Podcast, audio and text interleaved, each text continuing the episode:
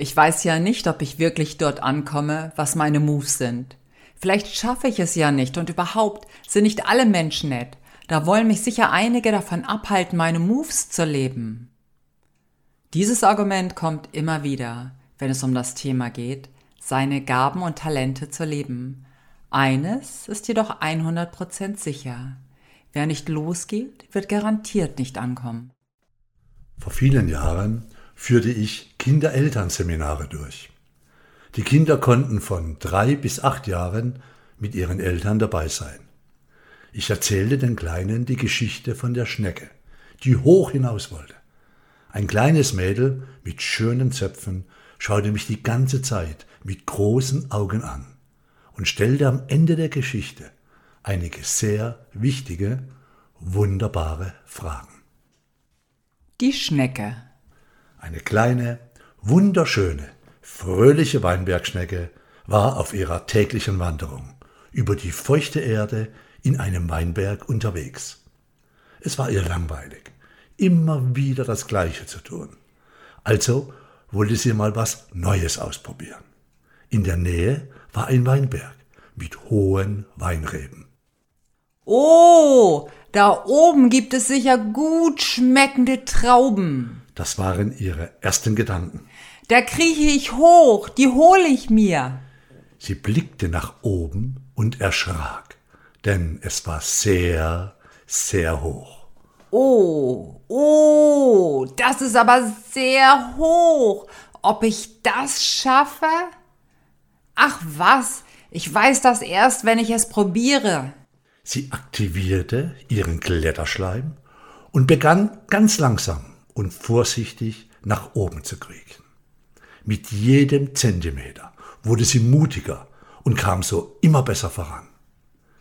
So auf halber Höhe sah sie plötzlich zwischen den Blättern einen ärgerlich dreinblickenden Mistkäfer, der sich sehr darüber aufregte, dass hier eine Schnecke auf den Weinstock wollte. Der Mistkäfer sprach die Schnecke wütend und mit einem gemeinen Grinsen an. Hey Schnecke, was machst du denn hier? Du hast hier nichts zu suchen. Schnecken gehören runter auf den Boden. Und du schaffst es sowieso nicht bis ganz nach oben. Das ist viel zu hoch und zu weit. Das haben schon andere vor dir versucht. Und die sind alle abgestürzt. Schau mal nach unten. Da liegen noch einige zerbrochene Häuschen. Also, lass es bleiben und geh wieder runter. Die Schnecke hörte kurz auf zu klettern und sagte Oh, wo kommst du denn so plötzlich her? Wohnst du hier? Ach, das ist schön. Danke, dass du mich warnst. Aber ich habe einen ganz tollen Kletterschleim, der hält mich gut fest. Zumal ich ja ganz langsam, aber stetig nach oben krieche. Das schaffe ich schon. Aber danke für deine Warnung. Ich passe auf, das verspreche ich dir. Aber jetzt muss ich weiter, habe noch einen weiten Weg vor mir, bis ich an den Trauben angekommen bin. Tschüss. Der Mistkäfer wurde nun richtig wütend. Ja, wo kommen wir denn hin, wenn alle Schnecken einfach so nach oben kriechen? Eine Unverschämtheit ist das. Die hört nicht auf meine Ratschläge. Dabei meine ich es doch nur gut. Okay, wenn sie nicht hören will, muss ich ihr nun sagen, was sie nicht weiß. Dann wird sie aufgeben und wieder runtergehen, wohin sie gehört. Er beugte sich weit aus seiner Behausung in der Mitte der Weinrebe und rief zur Schnecke hoch. Hey Schnecke, auf ein Wort. Wart mal kurz. Ich muss dir noch etwas ganz, ganz Wichtiges sagen. Was denn? Nun, es ist ja lobenswert, dass du so mutig bist und ganz nach oben möchtest. Doch weißt du was? Du bist viel zu früh dran. Es ist noch gar keine Traubenzeit. Da oben gibt es noch keine Trauben, die du essen kannst. Ha! Komm also wieder runter, denn das bringt doch alles gar nichts. Da lächelte die Schnecke den Mistkäfer an und sagte, Das ist ja das Geniale. Ich bin so langsam und wenn ich endlich oben angekommen bin, sind die Trauben reif geworden. Ich komme genau dann an, wenn alles parat ist für mich.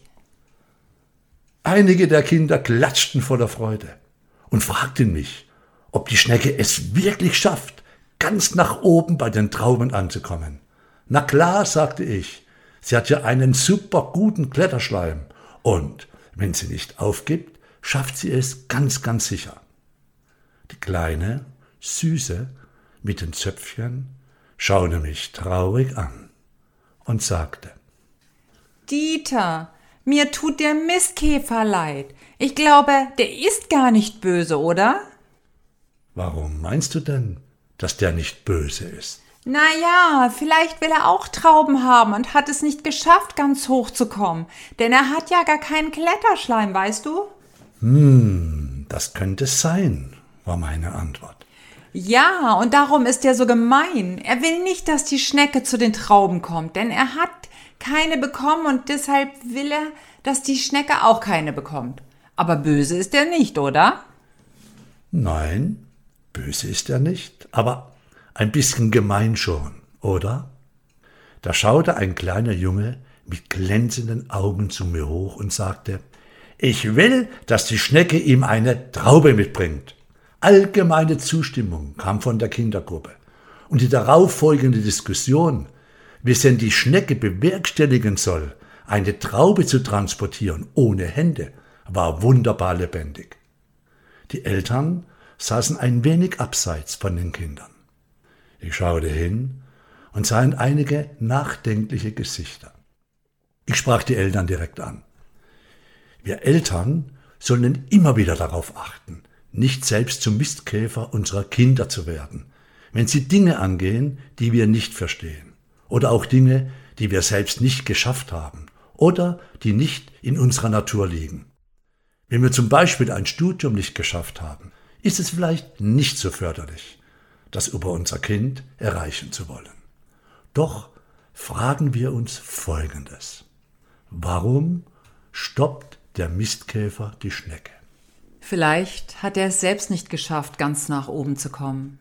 Vielleicht hat er Angst, weiterzugehen. Vielleicht glaubt er nicht mehr daran, dass es Trauben gibt. Vielleicht sollte die Schnecke ihm die Hand reichen und sagen, komm, lass uns gemeinsam weitergehen. Und wenn der Mistkäfer nicht möchte, kann die Schnecke mir eine Traube mitbringen. Achten wir darauf, nicht selbst zum Mistkäfer zu werden, wenn unsere Kinder neue, für uns befremdliche Dinge in ihrem Leben ausprobieren. Mistkäfer gibt es immer. Das sind ab und an deine größten Förderer, denn an diesen Menschen kannst du testen, wie du gefestigt bist in deinen Moves. Achte darauf, ob du dich an den Mistkäfern oder an den Mutmachern orientierst. Übrigens, hast du schon einmal darüber nachgedacht, dass dein Leben wie ein Blick in den Spiegel ist? Dass die Dinge, die dir geschehen, letztendlich immer etwas mit dir und deinem Blick in die Welt zu tun haben. Wenn du Dieter kennst, kennst du sicher auch einen seiner Lieblingssätze. Wer verändert das Spiegelbild? Genau. Lass uns den Lesern und Zuhörer jetzt vom Hund im Spiegelsaal erzählen. Okay? Jo, gut. es war einmal ein kleiner Hund. So ein süßer, bunt gemixter Straßenköder, der den Kopf voller Flausen hatte und immer fröhlich durch die Welt wedelte. Ein Ohr hing etwas schief, aber das machte nichts. Dafür das andere ganz stabil. Eines Tages kam das Hündchen einen Weg entlang und sah auf der Wiese ein großes Zelt stehen. Neugierig, wie er nun mal war, lief der kleine Hund schnurstracks dorthin und, da die Tür offen stand, ging er hinein. Er befand sich in einem großen Spiegelsaal. Das war ein Fest. Voller Freude wedelte er, und eintausend kleine Hündchen wedelten begeistert zurück. Er jauchzte und sprang übermütig herum, und all seine Spiegelbilder taten dasselbe. Irgendwann wurde er müde und legte sich seufzend hin, im Kreise all seiner neuen Freunde. Selig schlief er ein Weilchen, und dann trottete er erfüllt seines Weges. Kaum war das kleine Hündchen weg, da kam eine missmutige Docke den Berg hinaufgelaufen. Sabbernd und übel gelaunt wollte die Docke sehen, warum da plötzlich so ein Zelt mitten auf der Wiese rumsteht. Ein Blick hinein genügte, und sie zog sofort wütend und erbost die Lefzen hoch und knurrte grimmig. Alles Arschgesichter da drin. Doch tausend bösartige Arschgesichter Docken starrten sie zurück an. Aber nicht genug. Jetzt zogen sie auch noch angriffslustig die Lefzen hoch und knurrten grimmig zurück. Wütend wollte die Docke auf sie losgehen. Aber als sie alle anderen genauso auf sie zukamen, da ergriff sie in wilder Panik die Flucht. So einer Übermacht fühlte sie sich nicht gewachsen. Kurz darauf traf die Docke den kleinen Hund unten an der Wiese und sagte zu ihm, Hey Kleiner, du, geh da bloß nicht rein. Die sind gefährlich. Die zerfetzen dich in tausend Stücke. Sogar ich hab die Flucht ergreifen müssen. Der kleine Hund legte den Kopf schief, sah die Docke an und sagte, Also bei mir waren die alle freundlich und haben mit mir gespielt. Er bedankte sich für die Warnung und lief fröhlich wieder hin zum Spiegelsaal der freundlichen Hunde. So wie jeder Hund auf seine ganz eigene Weise den Spiegelsaal erlebt, in Abhängigkeit davon, was er selbst in die Situation einbringt, aber ohne es zu wissen. So erleben auch wir oft unsere Umwelt, ohne uns im Klaren darüber zu sein, dass die Resonanzgesetze dieser Welt uns immer nur das liefern können, was etwas mit uns zu tun hat. Wie gehst du in den Spiegelsaal des Lebens? Was kommt dir aus den tausend Spiegeln entgegen? Wenn dir nicht gefällt, was du im Spiegel deines Lebens wahrnimmst, frage dich, wer verändert das Spiegelbild? Du bist es, du machst das alles zum größten Teil. Es liegt in deiner Hand, was du im Spiegelsaal deines Lebens wahrnimmst. Bist du dir bewusst, dass dieser Spiegelsaal des Lebens so was ähnliches ist wie deine Suchmaschine in deinem Handy? Jene merkt sich das, was du immer wieder suchst, liest, anklickst, kommentierst, teilst und als gut befindest. Da wirkt ein Algorithmus, der dir irgendwann nur noch das zeigt, was du sehen möchtest.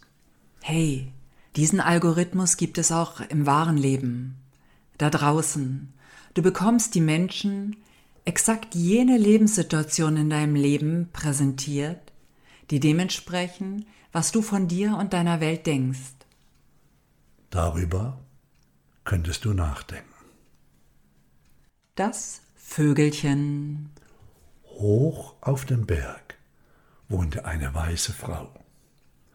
Die Menschen unten im Dorf sagten von ihr, sie sei erleuchtet und wisse um die Welt und das Universum.